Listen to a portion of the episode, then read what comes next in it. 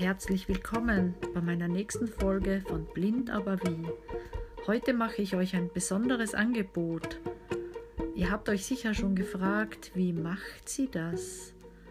Wie kann sie was zu Hause selbst machen? Ganz alleine.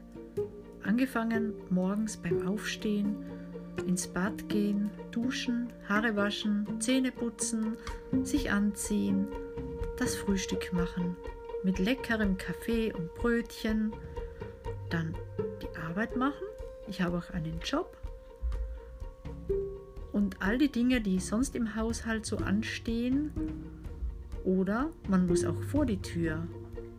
Wie geht das alles? All diese Fragen, die ihr so im Kopf habt, könnt ihr gerne an mich schicken. Ich habe dazu eine E-Mail-Adresse erstellt, die da lautet blind aber wie, alles in einem Wort geschrieben, at gmail.com. Und ich freue mich schon total auf eure Fragen und werde sie so gut es geht beantworten. Ich wünsche euch heute noch einen wunderschönen Tag.